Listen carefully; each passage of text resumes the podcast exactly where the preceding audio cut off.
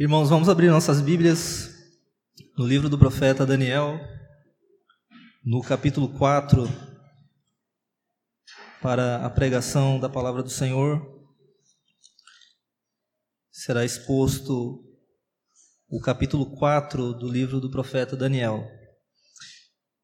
Nós estamos fazendo uma série no livro de Daniel e hoje chegamos ao capítulo 4. Como os irmãos vão observar, ele é um capítulo longo, então eu vou seguir a mesma metodologia que eu tenho feito é, desde o início, de ler o texto à medida que nós vamos prosseguindo na pregação. Não farei a leitura antes, portanto, vamos neste momento orar ao nosso Deus. Abra em Daniel 4, deixa sua Bíblia aberta. Vamos pedir que Deus nos ilumine, nos abençoe.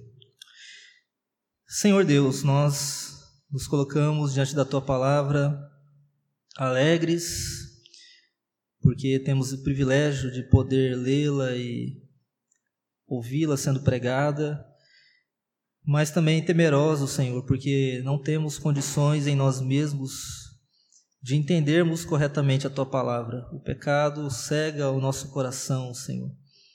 Portanto, pedimos que teu Espírito, neste momento, desvende os nossos olhos espirituais para que contemplemos as maravilhas da tua lei, para que vejamos Cristo nesta passagem, de tal modo que ela venha trazer aos nossos corações edificação, consolo, exortação, repreensão, que ela nos conduza a Cristo para a nossa própria salvação.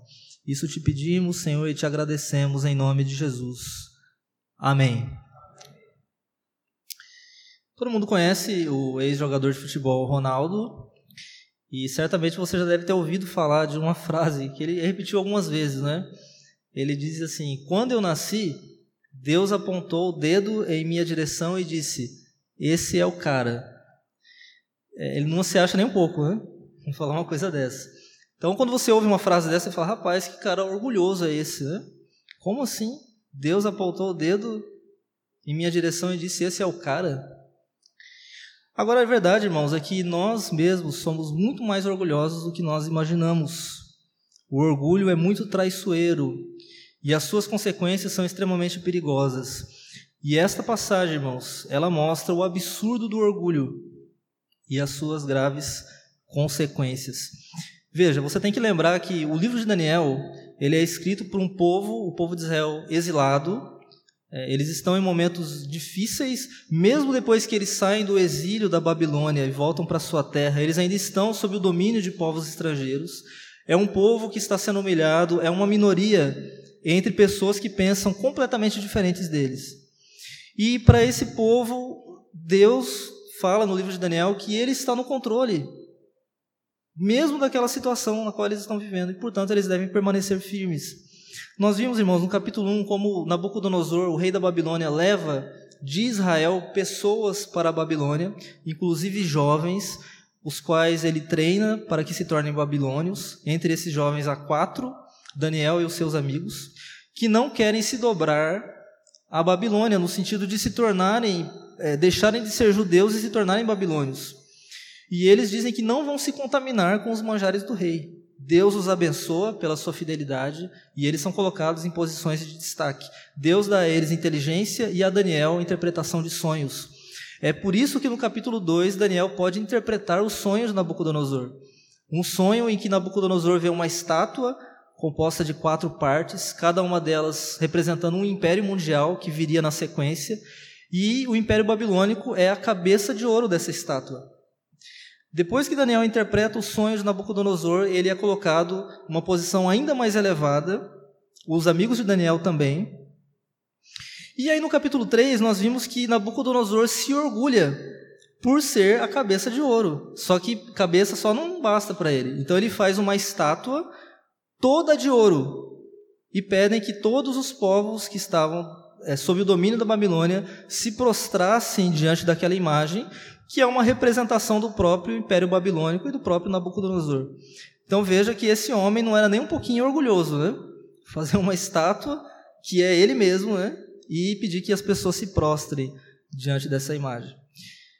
Nós vimos que no final do capítulo, depois do capítulo 3, depois que Deus livra os amigos de Daniel que não se prostram diante da imagem, eles são lançados numa fornalha, Deus os livra. Depois disso, Nabucodonosor reconhece que Deus é um Deus que livra. Mas ele ainda não foi humilhado, irmãos. Então, no capítulo 4, nós vamos ver Deus humilhando Nabucodonosor, humilhando esse homem orgulhoso, abatendo o seu orgulho. O capítulo 4 de Daniel é, na verdade, uma carta que o próprio Nabucodonosor escreveu. Você vai observar aqui que é Nabucodonosor falando. É verdade que a partir, ele vai falar na primeira pessoa até o verso 18, do verso 19 ao 33, a linguagem muda para a terceira pessoa, como se fosse alguém falando sobre Nabucodonosor. E depois, no final do capítulo, versos 34 a 37, a primeira pessoa retorna. Então parece que houve uma edição aqui nessa carta. E, logicamente, foi Daniel que colocou a carta dentro do livro é, de Daniel. Então Daniel deve ter dado uma editada. Mas, no geral, é uma carta que o próprio Nabucodonosor escreveu, contando uma experiência que ele teve com Deus como Deus o humilhou e o resultado disso na sua vida. É, essa carta, irmãos, e o que ela relata foi algo bem no final do, do reinado de Nabucodonosor. Ele reina do ano 605 a.C. até o, reino, o, o ano 562 a.C. E isso daqui acontece provavelmente até no máximo 569 a.C. Está bem, bem no final do seu reinado. E Deus então vai fazer com que ele passe por essa experiência que nós veremos aqui. O que eu quero fazer aqui nesse sermão, irmãos, é o seguinte: primeiro eu vou narrar essa história. Eu não vou fazer aplicações durante a história porque eu acho que não cabe. Vou narrar primeiro, vou trazer a verdade central e depois, no final, trazer três aplicações para as nossas vidas. A passagem tem quatro partes. Vamos olhar cada uma delas rapidamente primeiro lugar, irmãos, nós vemos os sonhos de Nabucodonosor, verso 1 ao verso 18. Diz assim, a partir do verso 1: O rei Nabucodonosor a todos os povos, nações e homens de todas as línguas que habitam em toda a terra, paz vos seja multiplicada. Pareceu-me bem fazer conhecidos os sinais e maravilhas que Deus, o Altíssimo, tem feito para comigo. Quão grandes são os seus sinais, e quão poderosas as suas maravilhas. O seu reino é reino sempre eterno e o seu domínio de geração em geração. Então Nabucodonosor escreve a povos, nações, línguas, pessoas bem variadas que estão sob o seu domínio. O Império Babilônico, irmãos, seu, sua maior extensão, alcançou do leste é, o Golfo Pérsico até o oeste o Mar Mediterrâneo e do sul o Egito até o, o norte o Irã. Então foi um império bem grande. Ele dominou várias nações e agora ele escreve a essas nações. É um homem muito poderoso, na época, certamente o homem mais poderoso do mundo. Mas veja que interessante o que ele diz.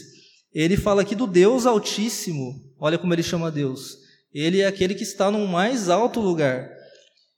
Esse Deus, ele vai contar o que Deus tem feito com ele, ele diz que são grandes sinais, é, poderosas maravilhas, e aí ele diz assim: ó, o seu reino é reino sempre eterno e o seu domínio de geração em geração. Então Nabucodonosor atribui a Deus o reino. Ué, mas não é Nabucodonosor que reina? Pois é, alguma coisa aconteceu. Veja, ele escreve essa carta depois dos acontecimentos que ele está relatando aqui. Então os acontecimentos ensinaram algo para Nabucodonosor. E agora ele diz: Olha, eu sou o rei de toda a terra, mas tem alguém que, que reina acima de mim. E o seu reino é um reino eterno. Como é que Nabucodonosor chegou a essa conclusão, irmãos? Então veja a continuação. O verso 4 em diante, ele vai começar, começa a dizer então que ele teve um sonho. Diz assim: Eu, Nabucodonosor, estava tranquilo em minha casa e feliz no meu palácio. Tive um sonho que me espantou, e quando estava no meu leito, os pensamentos e as visões da minha cabeça me turbaram. Então Nabucodonosor tem outro sonho. Está tranquilo em casa, e aí dorme e tem um pesadelo. É um grande pesadelo, não é? Porque ele fica espantado. Diz aqui que ele fica perturbado com os pensamentos e visões da sua cabeça. Então é um, um sonho que ele não consegue entender, um pesadelo terrível, e ele fica com medo. O que, que ele faz? Você vê o verso é, 6, ele diz: Por isso expedi um decreto pelo qual fossem introduzidos à minha presença todos os sábios da Babilônia para que me fizessem saber a interpretação do sonho. Então entraram os magos, os encantadores, os caldeus e os feiticeiros, e lhes contei o sonho, mas não me fizeram saber a sua interpretação. Então aconteceu a mesma coisa do capítulo 2, lembra?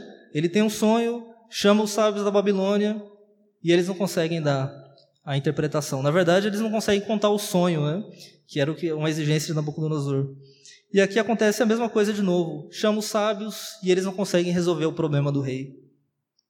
Mas aí o que ele faz? Verso 8, ele apela a Daniel. Por fim se me apresentou Daniel, cujo nome é Beltesazar, segundo o nome do meu Deus, e no qual há o espírito dos deuses santos. E eu lhe contei o sonho, dizendo: Beltesazar, chefe dos magos, eu sei que há em ti o espírito dos deuses santos, e nenhum mistério te é difícil. Eis as visões do sonho que eu tive, dize-me a sua interpretação. E aí ele vai começar a contar o sonho. Agora veja então que ele chama Daniel de Beltesazar, que é o nome babilônico de Daniel, e ele até diz aqui, né, segundo o nome do meu Deus. Então veja que mesmo depois de tudo que Nabucodonosor vai passar nesse capítulo, ele ainda tem como Deus o Deus Bel, o Deus dele. Então Nabucodonosor não vai se converter. Se alguém te disse isso, é mentira, ele não se converte. Mas ele vai passar por uma profunda experiência aqui, como nós veremos. E aí o que acontece aqui? Ele vai então contar o sonho a Daniel. O Daniel que tem o espírito dos deuses santos, ele diz, está usando a linguagem pagã. Em Daniel está o espírito de Deus, como o faraó diz e José também. Você vê isso em Gênesis. Então Daniel é alguém que tem capacidade de interpretar sonhos. E aí ele vai então contar o sonho a Daniel. E aqui, irmãos, é interessante que ele não, não pede para Daniel contar o sonho, como foi no capítulo 2, lembra? Agora ele mesmo vai contar. Ele confia em Daniel, sabe que Daniel tem condições de interpretar o que ele dirá. Qual é o sonho, irmãos? Veja aí a partir do verso 10. Eram assim as visões da minha cabeça quando eu estava no meu leito. Eu estava olhando e vi uma árvore no meio da terra cuja altura era grande. Crescia a árvore e se tornava forte, de maneira que a sua altura chegava até o céu, e era vista até os confins da terra. A sua folhagem era formosa e o seu fruto abundante, e havia nela sustento para todos. Debaixo dela os animais do campo achavam sombra, e as aves do céu faziam morada nos seus ramos, e todos os seres viventes se mantinham dela.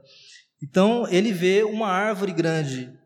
Ah, essa árvore é descrita com uma linguagem que nos traz à memória alguns eventos passados na Bíblia, porque ele diz que a altura da árvore é grande, ela crescia e se tornava forte, a sua altura chegava até o céu. E aí você já lembra logo, rapaz, isso daqui está acontecendo na Babilônia, que é o mesmo lugar onde foi construída a Torre de Babel, Babilônia. Babel e Babilônia é a mesma coisa.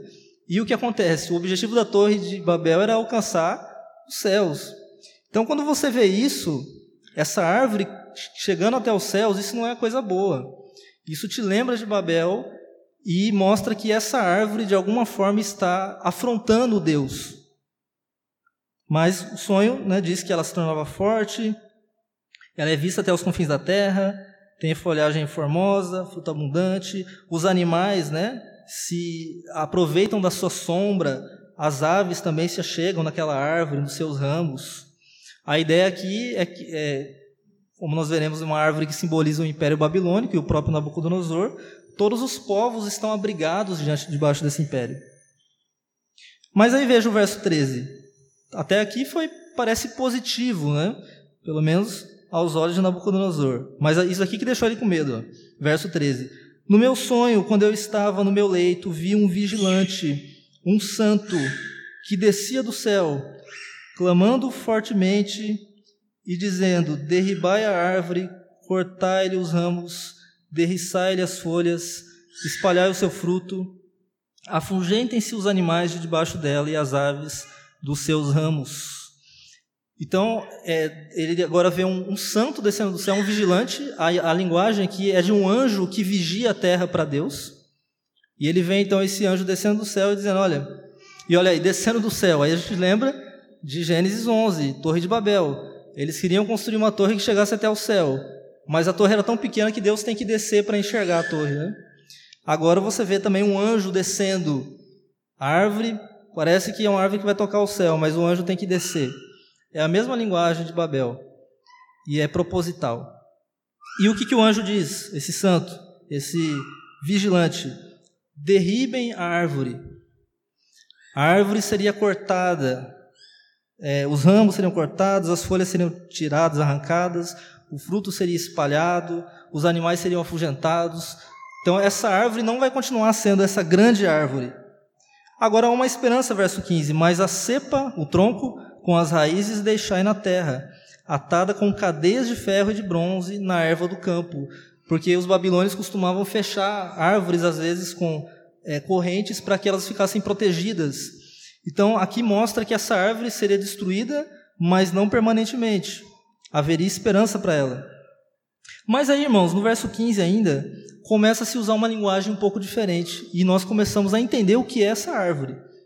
Olha aí o verso 15 ainda. Seja ela molhada do orvalho do céu, e a sua porção seja com os animais, a erva da terra.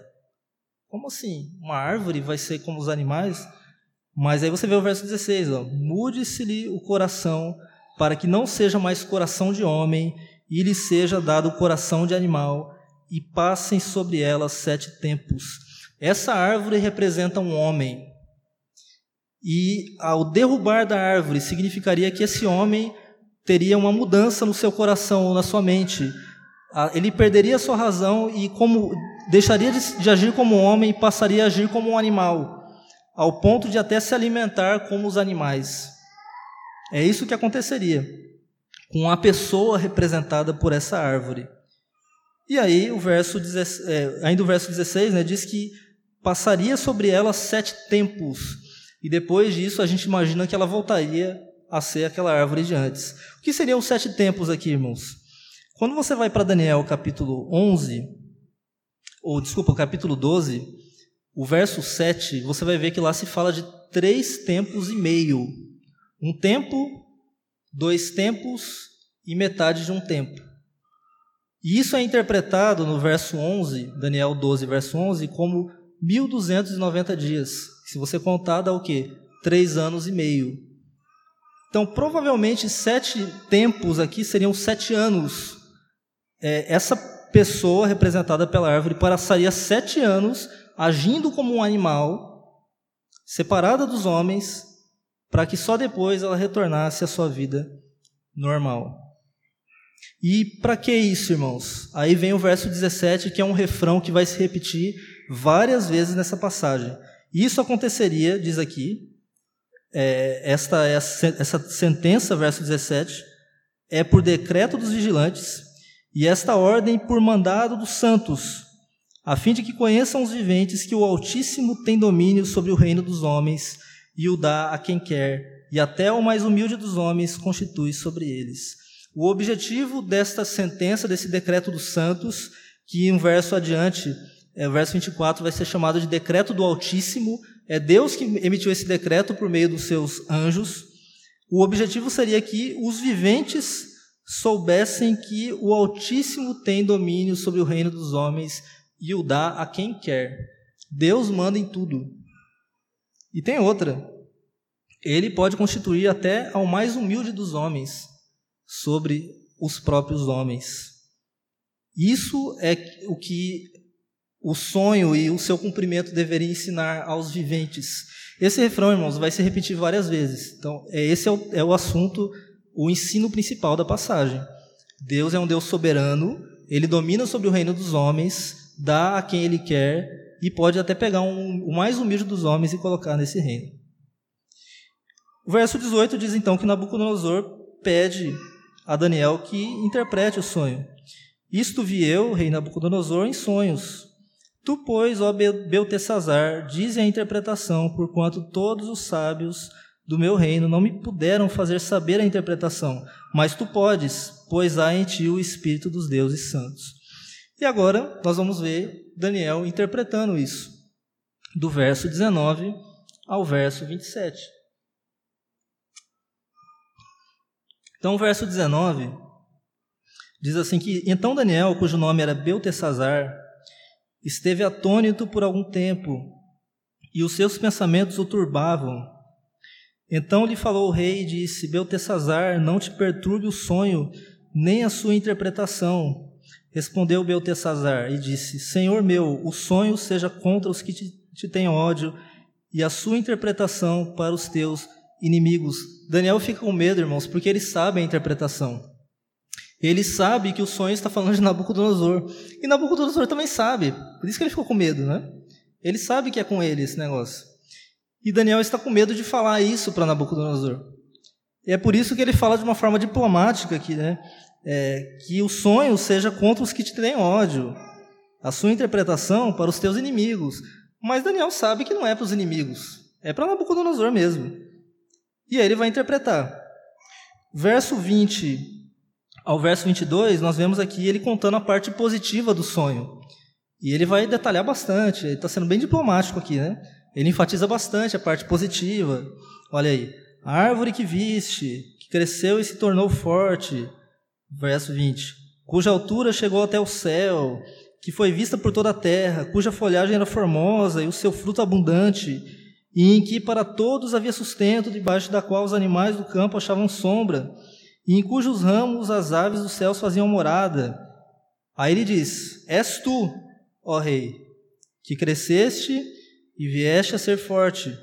A tua grandeza cresceu e chega até o céu, e o teu domínio até a extremidade da terra. Nabucodonosor é a árvore. Mas essa árvore foi cortada. Agora ele vai explicar isso. Verso 23 ao verso 25. Quanto, e aí veja que aqui ele vai cortar alguns detalhes, né? Você vai observar que ele, ele é mais breve nessa descrição, ele vai omitir a informação de que o rei perderá o juízo, que o seu coração de homem será mudado para o coração de animal. Ele não fala sobre isso.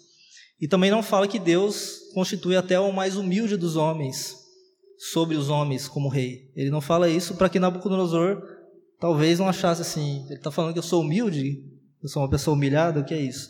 Então Daniel ele é bem diplomático. E aí ele vai dizer o seguinte, verso 23 ao 25.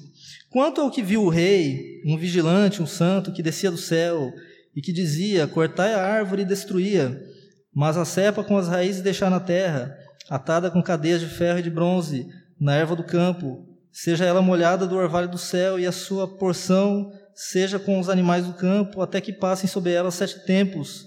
Esta é a interpretação ao rei, e este é o decreto do Altíssimo que virá contra o rei, meu senhor que significa isso? Serás expulso de entre os homens, e a tua morada será com os animais do campo. E dar-te-ão a comer ervas como aos bois, e serás molhado do orvalho do céu, e passar-se-ão sete tempos por cima de ti, até que conheças que o Altíssimo tem domínio sobre o reino dos homens e o dá a quem quer. Daniel, Daniel diz: a interpretação é essa, Nabucodonosor. Você vai ser expulso de entre os homens você vai viver como um animal, como um boi, comendo erva. É isso que vai acontecer durante sete tempos, provavelmente sete anos. Para quê? Olha o refrão.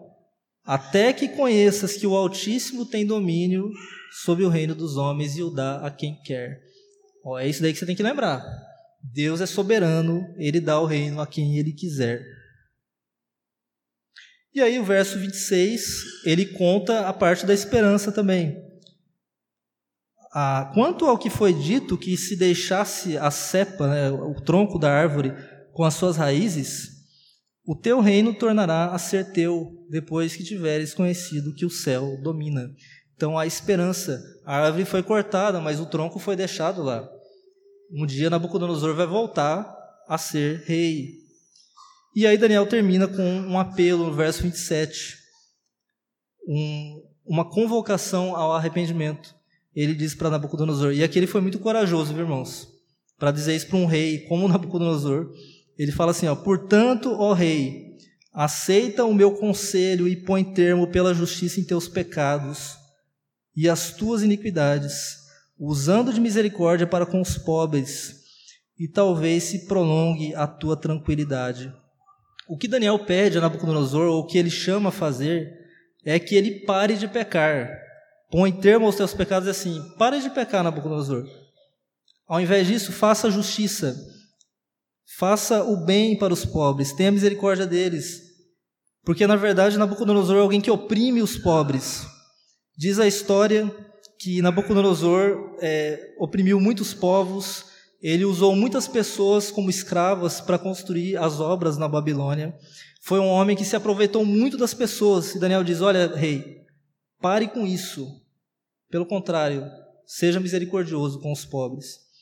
E aí, é, em outras palavras, né, deixe esse orgulho tirânico de lado, seja alguém humilde. E se você fizer isso, talvez Deus adie o julgamento. Nós sabemos, irmãos, que Deus pode fazer isso. Jonas foi pregar em Nínive que Deus iria destruí-la. E Deus, quando eles se arrependeram, Deus também se arrependeu disso e não destruiu a cidade. Deus não, não fez aquilo que ele disse que faria. Então é possível que o julgamento seja adiado ou até cancelado, se Nabucodonosor mudar de postura. E Daniel então chama ele ao arrependimento. Mas Nabucodonosor, irmão, não vai fazer isso. E aí vem a terceira parte do texto, que vai do verso 28 ao verso 33. Nós vemos agora o cumprimento do sonho de Nabucodonosor. Esse sonho que foi interpretado por Daniel agora vai se cumprir na vida de Nabucodonosor. Veja o verso 28 ao verso 33. Verso 28. Todas estas coisas sobrevieram ao rei Nabucodonosor. Olha aí. Tudo o que foi dito aconteceu. Como é que foi isso? Verso 29. Ao cabo de 12 meses, 12 meses depois do sonho, passeando sobre o palácio real da cidade da Babilônia, falou o rei e disse: Não é esta a grande Babilônia que eu edifiquei para a casa real com o meu grandioso poder e para a glória da minha majestade? Olha o que ele fala aqui, irmãos. Esse homem aqui parece que esqueceu do sonho, né? Ele olha para a Babilônia, para tudo que havia naquela cidade, e olha que era uma cidade maravilhosa, viu? é, dizem que era a cidade maior daquela época e a mais grandiosa. Havia nessa cidade, inclusive, uma das sete maravilhas do mundo, os jardins suspensos da Babilônia. Estava lá. Nabucodonosor olha tudo isso e aí ele começa a se exaltar. Olha como ele se exalta. Não é esta grande Babilônia que eu, olha aí, eu edifiquei para a casa real, com o meu grandioso poder, para a glória da minha majestade, esse cara não tem medo, né, irmãos? O que, que vai acontecer? Imediatamente, irmãos, ele tem esse, essa atitude orgulhosa. O que, que acontece? Falava ainda o rei, olha aí, ele nem terminou de falar. Verso 31. Falava ainda o rei quando desceu uma voz do céu. A ti se diz, ó rei Nabucodonosor, já passou de ti o reino. Serás expulso de entre os homens, e a tua morada será com os animais do campo e fartião comer ervas como os bois, e passar-se-ão sete tempos por cima de ti, até que aprendas, olha o refrão, que o Altíssimo tem domínio sobre o reino dos homens e o dá a quem quer. Olha, você se orgulhou de novo, vai se cumprir o sonho na tua vida. E se cumpriu, irmãos. Verso 33, no mesmo instante, olha aí, não demorou não. No mesmo instante se cumpriu a palavra sobre Nabucodonosor, e foi expulso de entre os homens e passou a comer erva como os bois. O seu corpo foi molhado do orvalho do céu, até que lhe cresceram os cabelos como as penas da águia e as suas unhas como as das aves. Esse homem, irmãos, passou por uma transformação. Né? Seu coração de homem foi mudado num coração de animal, no sentido de que ele meio que perdeu a razão ele começou a se comportar como um animal, viver como os bois no, no campo, comendo é, pa, o pasto, pastando como boi. Foi passando o tempo, os seus cabelos foram crescendo, as unhas crescendo. Esse homem começou a parecer cada vez mais um animal. Isso é chamado, irmãos, na medicina de licantropia, quando alguém acha que é um animal. O Stuart Olliott, um pastor ele descreve isso assim: a pessoa que sofre dessa doença acredita ser um animal, enquanto ao mesmo tempo preserva a consciência interior suficiente para lembrar-se do que realmente é. Pessoas acometidas com essa enfermidade terrível agem como um animal que imaginam ser e emitem os ruídos que o caracterizam. Algumas pessoas hoje em dia querem dizer que isso é, é uma coisa normal. a ideologia de gênero vai falar que algumas pessoas podem ser animais se quiserem. Mas isso é um, é um problema sério, né? É um problema psicológico. E parece que foi isso que aconteceu com Nabucodonosor. Por causa do seu orgulho, Deus o julgou imediatamente. Mas então, irmãos, o texto termina de uma forma até positiva, porque Nabucodonosor aprendeu algo com isso. Nós vemos do verso 34 ao 37 o aprendizado de Nabucodonosor. Diz assim, a partir do verso 34: Mas ao fim daqueles dias, eu, Nabucodonosor, levantei os olhos ao céu, tornou-me a vir um entendimento, e eu bendisse o Altíssimo, e louvei e glorifiquei ao que vive para sempre, cujo domínio é sempre eterno e cujo reino é de geração em geração. Todos os moradores da terra são por ele reputados em nada, e segundo a sua vontade ele opera com o exército do céu e os moradores da terra. Não há quem lhe possa deter a mão nem lhe dizer que fazes. Então ele diz aqui que depois de um tempo, ao fim daqueles dias, dos sete tempos, voltou a ele o entendimento quando ele fez o quê? Quando ele levantou os olhos ao céu. Ele lembrou de Deus, né? Finalmente. E aí o entendimento volta. E aí ele louva a Deus, com palavras semelhantes ao que ele disse no início do, da carta. Ele glorifica esse Deus, esse Altíssimo, cujo domínio é sempre eterno, cujo reino é de geração em geração. Verso 35, irmãos, é uma das afirmações bíblicas mais claras sobre a soberania de Deus, que vem da boca de um ímpio, quando ele diz que todos os moradores da terra são por ele reputados em nada. Deus, segundo a sua vontade, opera com o exército do céu, moradores da terra. Ninguém pode dizer que fazes. Deus é soberano sobre tudo, céus e terra. Não tem como você impedir o agir de Deus. Agindo ele, quem impedirá? E Nabucodonosor reconhece isso. 36 ele diz ainda: Tão logo me tornou a vir o entendimento, também para a dignidade do meu reino tornou-me a vir a minha majestade e o meu resplendor. Buscaram-me os meus conselheiros e os meus grandes. Fui restabelecido no meu reino, e a mim se ajuntou extraordinária grandeza. Nabucodonosor volta ao reinado, e toda aquela grandeza volta também. No momento que ele se humilha, Deus o exalta. Por isso que ele termina dizendo: Agora, pois, eu, Nabucodonosor, louvo, exalço e glorifico ao Rei do céu, porque todas as suas obras são verdadeiras os seus caminhos justos e pode humilhar aos que andam na soberba. Afinal, ele é o que tem o domínio sobre os reinos dos homens, ele dá a quem quer, pode pegar um humilde e colocar no lugar de destaque e tirar o orgulhoso e colocar de uma forma humilhada, como ele fez com Nabucodonosor. O que, que essa passagem nos ensina, irmãos? O que, que nós podemos aprender com essa passagem? Há um refrão que nós vimos que vai se repetindo, não é? O Altíssimo tem domínio sobre o reino dos homens e o dá a quem quer. Isso vai se repetindo. Então, essa verdade é central aqui. Essa passagem nos ensina que Deus é soberano, obviamente. E que a soberania de Deus sobre os reinos deste mundo deve nos levar à humildade. Se Deus é soberano, eu não sou. Se é Deus que manda, então eu obedeço. Se Deus é soberano, eu não posso ser orgulhoso. Esse texto nos ensina isso. Deus é soberano sobre tudo, sobre todos, inclusive sobre os reinos, sobre as posições de autoridade. Ele dá o reino a quem quer.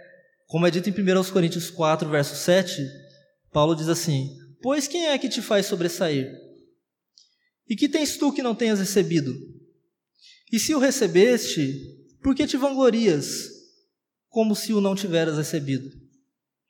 Em outras palavras, tudo que nós temos é de Deus, é Deus que deu. Por que, que eu vou me orgulhar por isso? Se Deus é soberano sobre tudo, Ele é soberano sobre a minha vida, e não há nada na minha vida que não tenha vindo por causa de Deus. Portanto, irmãos, eu queria fazer três aplicações para nós encerrarmos, e eu vou gastar um certo tempo com essas aplicações.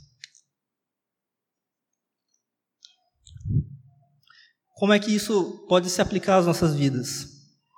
Em primeiro lugar, console-se com o fato de que os perseguidores orgulhosos do povo de Deus serão humilhados pelo Deus soberano.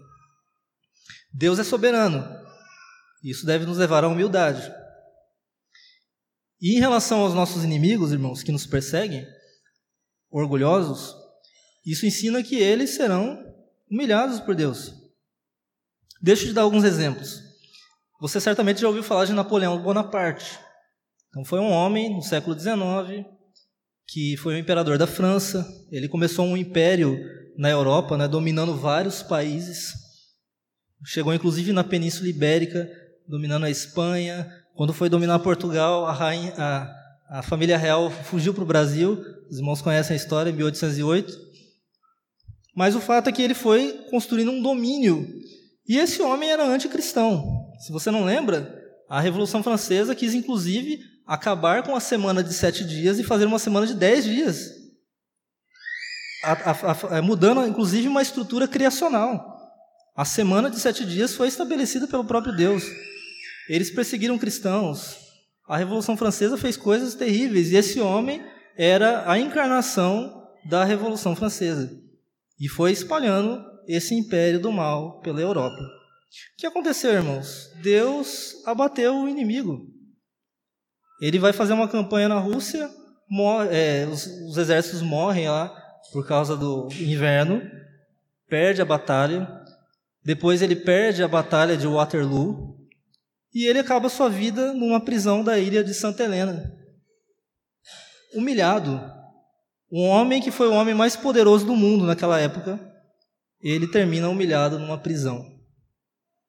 Deixa eu dar outro exemplo, século XX, Hitler, todo mundo conhece, nazista, um homem orgulhoso, perseguidor de várias pessoas, inclusive cristãos, matou um cristão chamado Bonhoeffer, eu coloquei um texto do Bonhoeffer no boletim, e esse homem dominou boa parte da Europa na, antes e durante a Segunda Guerra Mundial.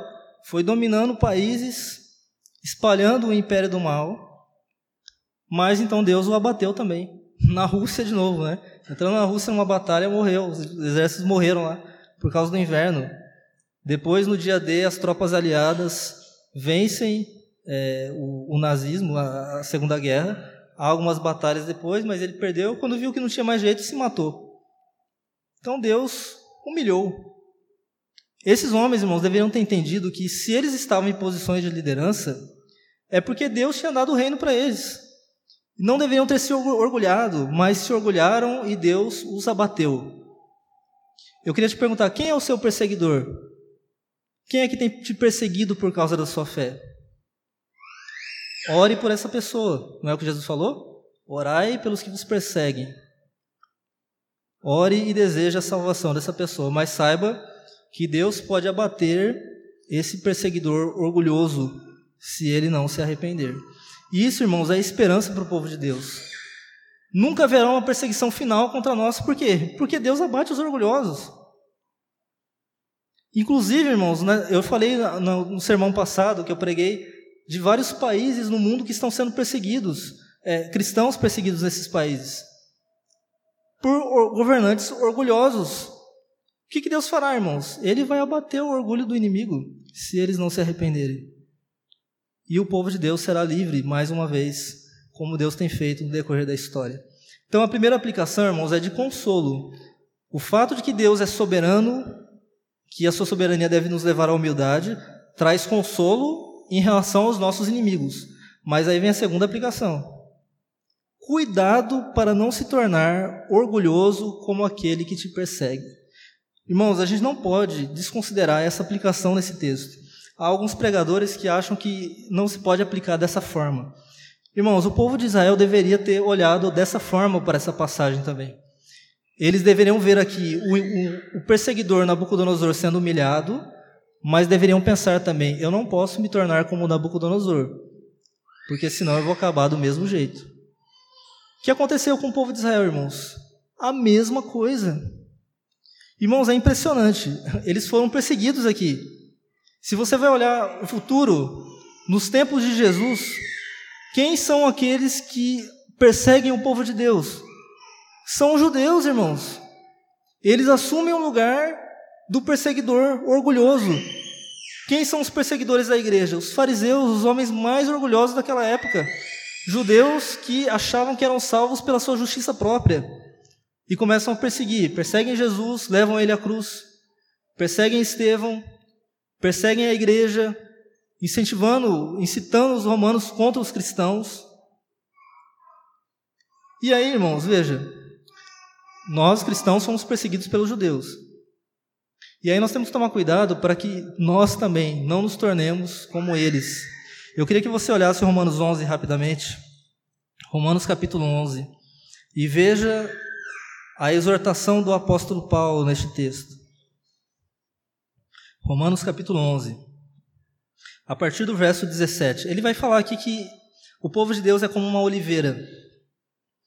E ele diz assim, ó, verso 17: Se, porém, alguns dos ramos foram quebrados, esses são os judeus, foram tirados da oliveira, que é o povo de Deus. E tu, gentio, sendo oliveira brava, foste enxertado em meio deles e te tornaste participante da raiz e da seiva da oliveira, não te, olha aí, não te glories contra os ramos.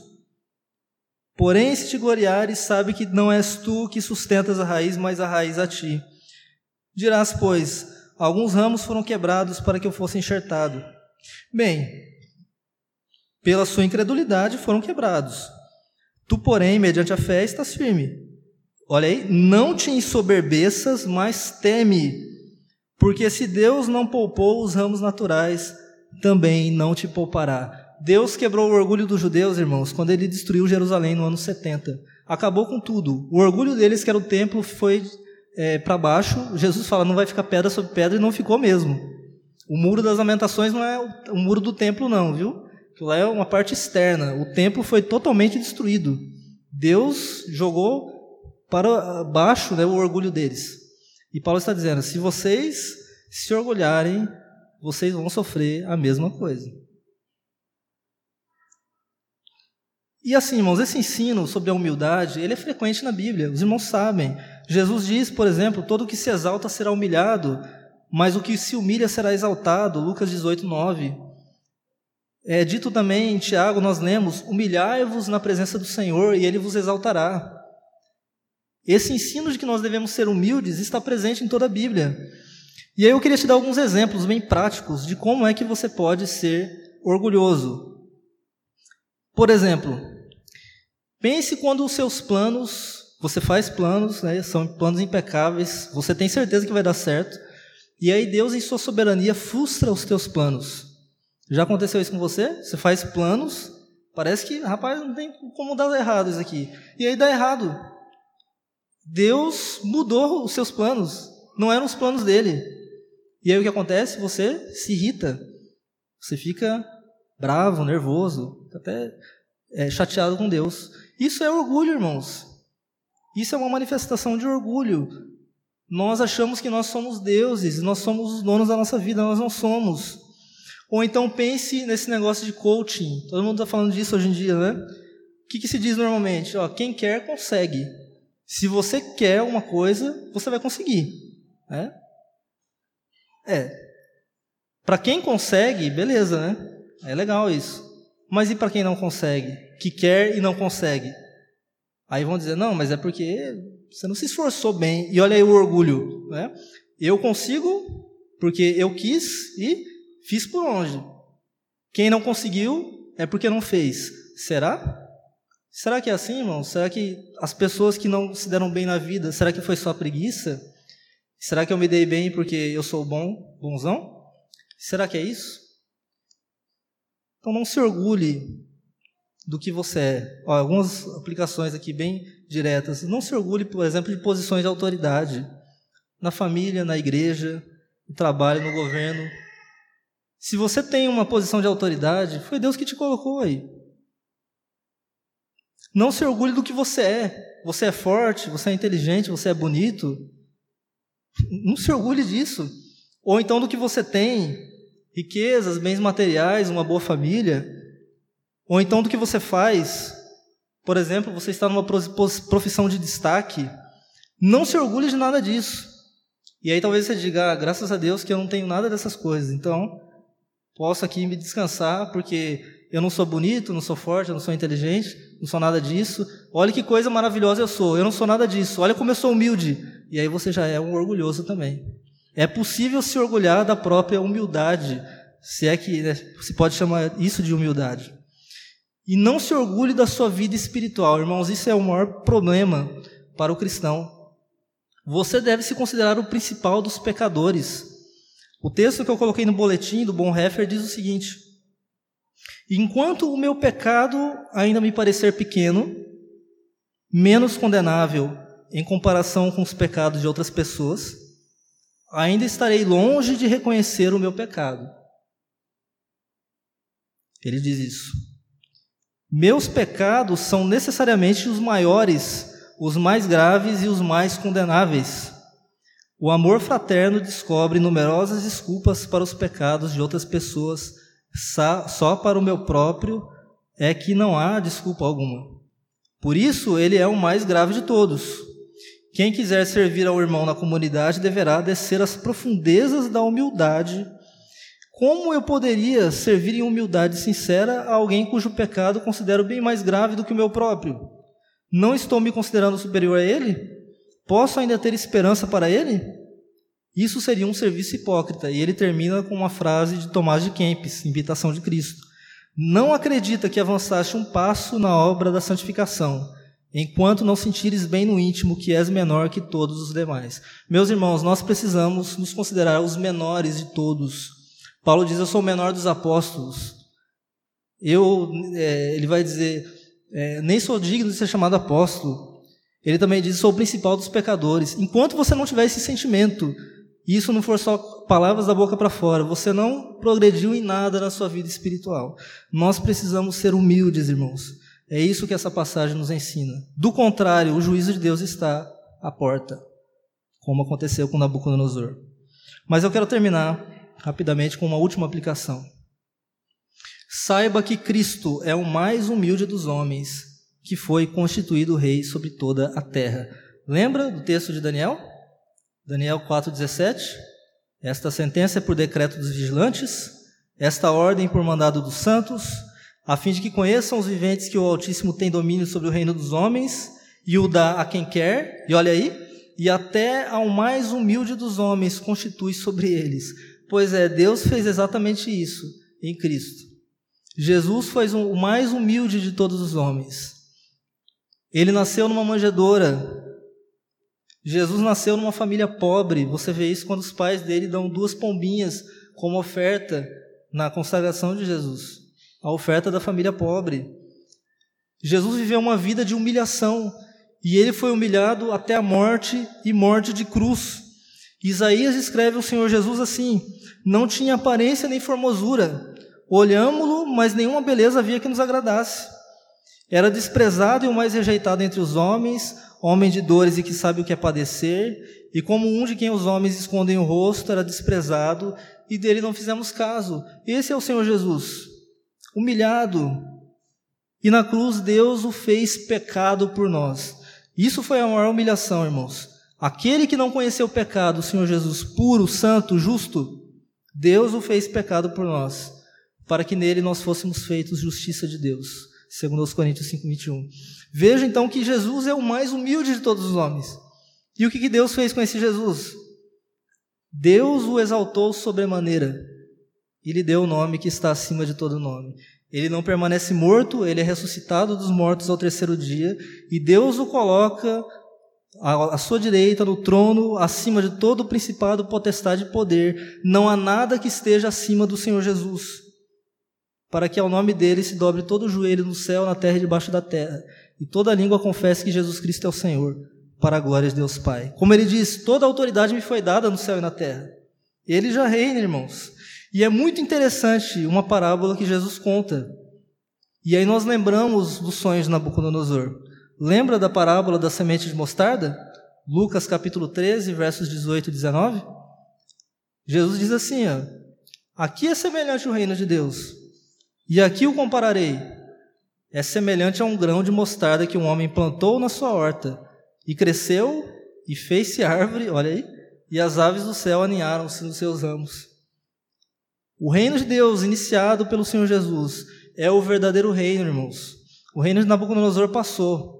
É verdade que o tronco foi deixado, mas depois passou esse império, veio outro, o Império Medo Persa, depois vem outro, depois outro, e aí depois vem o reino de Deus.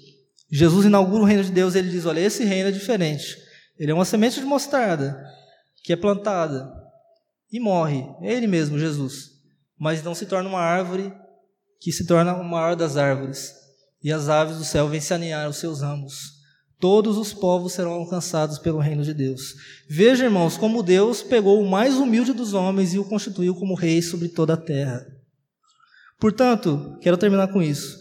Você quer ser, quer ser humilde? É difícil ser humilde. Como é que eu faço isso? Pare de olhar para você. Olhe para esse Jesus. Você quer deixar de ser orgulhoso? Pare de olhar para si mesmo. Olhe para Cristo, o mais humilde dos homens. A humildade, ela desaparece quando você olha para ela. Olhe para Jesus. E você vai parar de olhar para si mesmo e de ver você mesmo e de pensar só em você mesmo. E se você não é um crente aqui nesta noite, você deve fazer a mesma coisa. Olhe para Cristo. Você não pode ficar olhando para você mesmo, para o seu desempenho, para suas obras. Eu vou ser salvo com aquilo que eu faço. Não é assim. É Jesus quem fez tudo. Agora você olha para Ele o mais humilde dos homens, que foi exaltado por Deus, e você terá a salvação.